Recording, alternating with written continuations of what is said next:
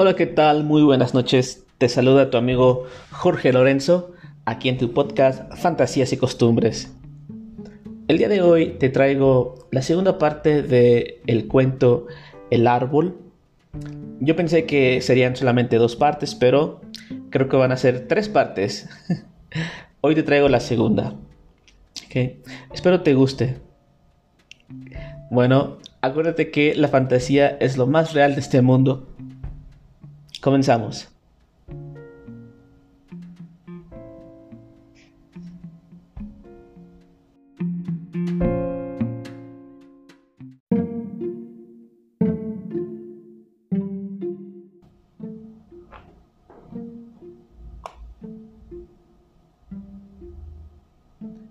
El árbol, segunda parte de Jorge Lorenzo. El árbol creció muchísimo y se odeñó de nuestra escuelita. Las raíces completamente cubrieron las puertas de los salones. En las mañanas teníamos clases afuera, debajo de aquel sombroso árbol. Y por las tardes era el centro de reunión de chicos y grandes. Se convirtió en el centro de la comunidad. Las reuniones de la comunidad ya no se hacían en la comisaría como de costumbre, ahora se hacían en la escuela, o mejor dicho, en el patio de la escuela. Yo a veces acompañaba a mi mamá a esas reuniones de adultos, donde se hablaba de los problemas que aquel hermoso árbol había causado. Mientras los adultos discutían, yo no dejaba de verlo, inmenso y frondoso Pensaba también en el ave que vino a plantarlo, ahí en el techo de la escuela, sin agua ni tierra. ¿Volveré a verlo? me preguntaba. Una tarde, Pepe y yo subimos. Lo teníamos prohibido porque estaba muy alto. Mi primo de 15 años, Tito, una vez se cayó de un árbol de, de mango Creo que desde ahí estaba prohibido subir a los árboles sin supervisión de, un adulto. Pero nosotros ya teníamos 11. Ya estábamos grande. Cuando estábamos casi en la punta, empezamos a cortar y comer las frutas extrañas. Parecían guanábanas. Algunas eran de color púrpura y otras de color naranja. La que Pepe comió tenía un, tenía un sabor a mango. La que yo comí sabía a piña. Esta sabe melón. Y esta a plátano. Guácala. Decía Pepe mientras cortaba y tiraba las frutas desde arriba. Mane, mira. Se ve mi casa desde aquí. Me gritaba Pepe emocionado. Se ve el mar desde aquí, le dije. Mira. ¿Dónde, dónde? me gritaba Pepe mientras se cambiaba de rama. Allá. No veo nada. Lo azul que se ve es el mar, le dije. Yo me quedé viendo el mar y Pepe subió otras ramas más arriba. Manuel, ven, mira, me gritó Pepe apuntando arriba de él. Era un gran agujero en la corteza, como los que hacen los pájaros carpinteros, pero diez veces más grande. ¿Qué habrá ahí? me preguntó Pepe. De seguro una culebra, ¿verdad? O tal vez un monstruo como, con alas como lo que sale en las películas. Pepe se asustó. Mejor hay que bajarnos. Íbamos bajando cuando vi cómo un pájaro de colores salió volando del, agujero. Venía hacia nosotros. Me asusté tanto que me solté de la rama. Caí unos cuantos metros entre las ramas y Pepe me alcanzó a tomar de la mano. Mis pies colgaban. Pero Pepe me sostenía con fuerza. De pronto detrás de él, desde arriba, vi al pájaro con sus alas abiertas que venían aterrizando sobre nosotros. Parecía un águila a punto de atrapar su presa, con sus patas por delante. Cerré los ojos. No vi nada, ni escuché nada por unos segundos. De pronto, escuché que Pepe me gritaba, Manuel, agárrate, ya no te aguanto. Logré sostenerme de una rama y bajamos asustados. Abajo estaba mi primo Tito, con sus muletas. Desde que se cayó del palo de mango, utiliza muletas. Y le quedó también una cicatriz en la cabeza. Y ahí estaba, parado mirándonos enojado. Te voy a acusar con mi tía Manuel. Y a ti con tu mamá. Saben que no pueden subir a los árboles y, y menos a este que está altísimo y peligroso. No, no, no le digas a nadie, me, me van a pegar, le rogó Pepe. ¿Qué no ven cómo me quedé yo? ¿Así quieren quedar? Pepe se sacudió y se fue corriendo a su casa. Tito me miró enojado y me fui corriendo a mi casa también. Él solo se quedó observando el árbol como, como con ganas de escalarlo hasta la punta. Pero no podía.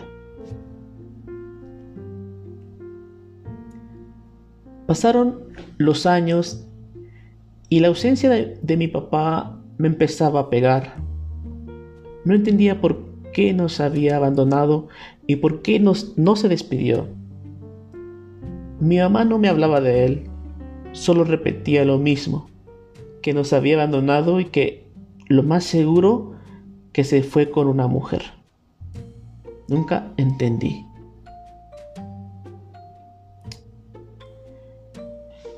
El árbol de colores seguía sobre nuestra escuela, o mejor dicho, la escuela dentro del árbol. Una mañana, mientras tomábamos clase, vimos como cientos de pájaros llegaron al árbol. Entraron entre las ramas tupidas y callaron.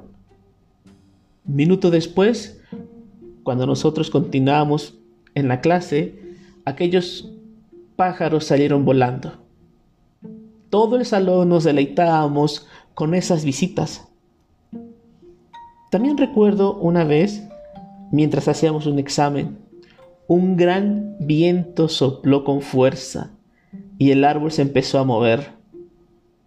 De pronto empezaron a caer grandes guanábanas de colores, reventándose al golpear el suelo. Todos nos refugiamos debajo de las butacas. El patio se, tornó anaranjado y morado. Al salir de nuestros escondites empezamos a comerlos. Todos sabían a otras frutas. Cómo disfrutamos esos días de escuela. Recuerdo también que mi tía Nacha celebró los 15 años de mi prima Isa en el patio de la escuela, al pie de nuestro amigo el árbol. La luz de la luna llena lo hacía lucir iluminado con miles de estrellitas que brillaban al son del vals. Isa parecía una princesa bailando con todos los primos. Dicen que cuando la música se detuvo, el canto de un ave se dejó escuchar en la cima del árbol. Era un canto tan agradable y fino como una flauta inglesa, irlandesa. Dicen que era tan suave y melodioso que la quinceañera volvió a bailar. Esa noche fue inolvidable.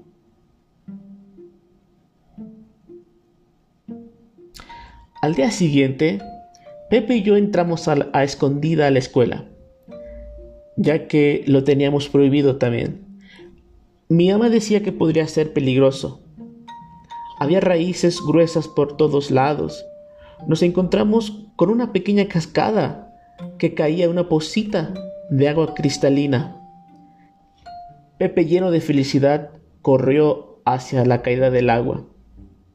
Abrió la boca y sacó la lengua. para probarla.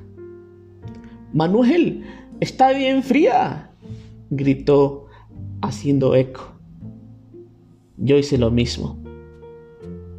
De pronto Pepe se quitó los zapatos y se lanzó a la pequeña poza. Manuel, está buena el agua.